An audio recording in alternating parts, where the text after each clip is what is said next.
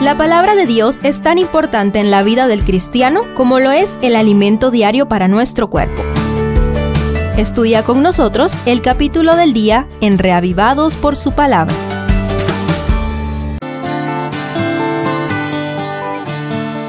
Juan 9 relata la sanidad de un hombre que nació ciego, un sábado después de la fiesta de los tabernáculos.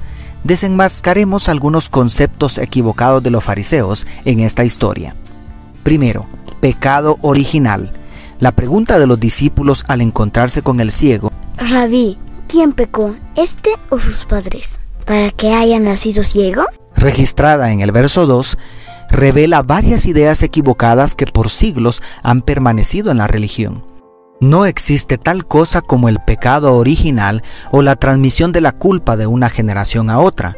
Obviamente, por la ley natural de causa-efecto, muchas veces los hijos sufren consecuencias de los errores de los padres, pero no son culpables delante de Dios por pecados ajenos. La idea en sí denigra el carácter justo de Dios. Por otro lado, tampoco es cierto que todo sufrimiento es un castigo directo de Dios por algún pecado específico.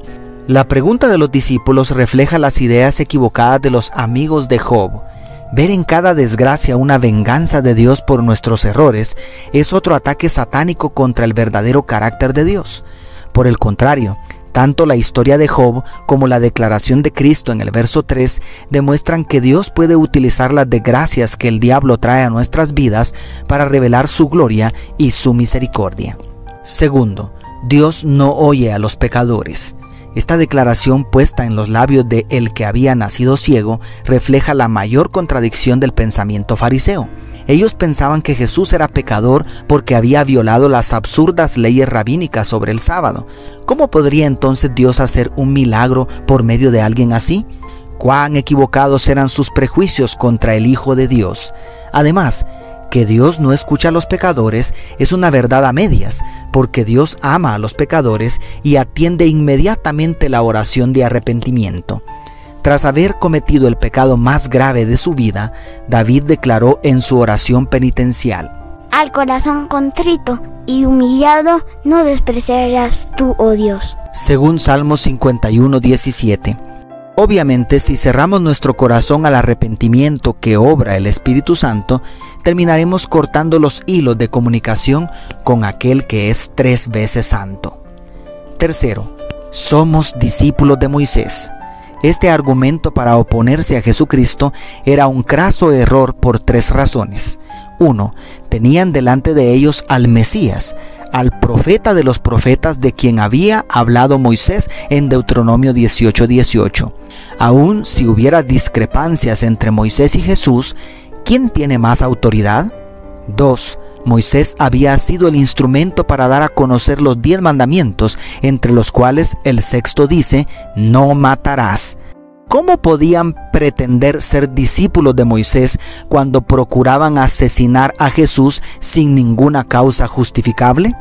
Y 3. Su actitud contradecía el carácter de Moisés, de quien se dice en número 12.3 que era el hombre más manso sobre la tierra. Cuarto, no somos ciegos.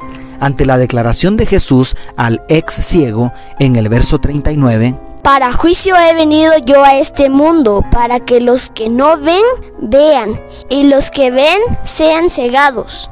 Los fariseos reaccionaron burlándose arrogantemente. ¿Acaso también nosotros somos ciegos?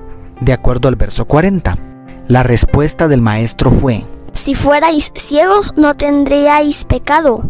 Pero ahora, porque decís, vemos, vuestro pecado permanece. Según el verso 41, ¿acaso existe mayor ceguera que la necedad?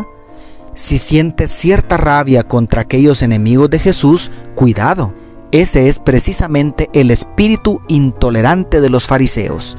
Necesitamos volvernos como el ciego de nacimiento, quien sin haber recibido todo el conocimiento de los doctores de la ley dijo, Una cosa sé, que habiendo yo sido ciego, ahora veo. Según el verso 25, Deja de escudarte tras tus razonamientos, ríndete, ven a Jesús para que veas la luz. Dios te bendiga. ¿Tus amigos?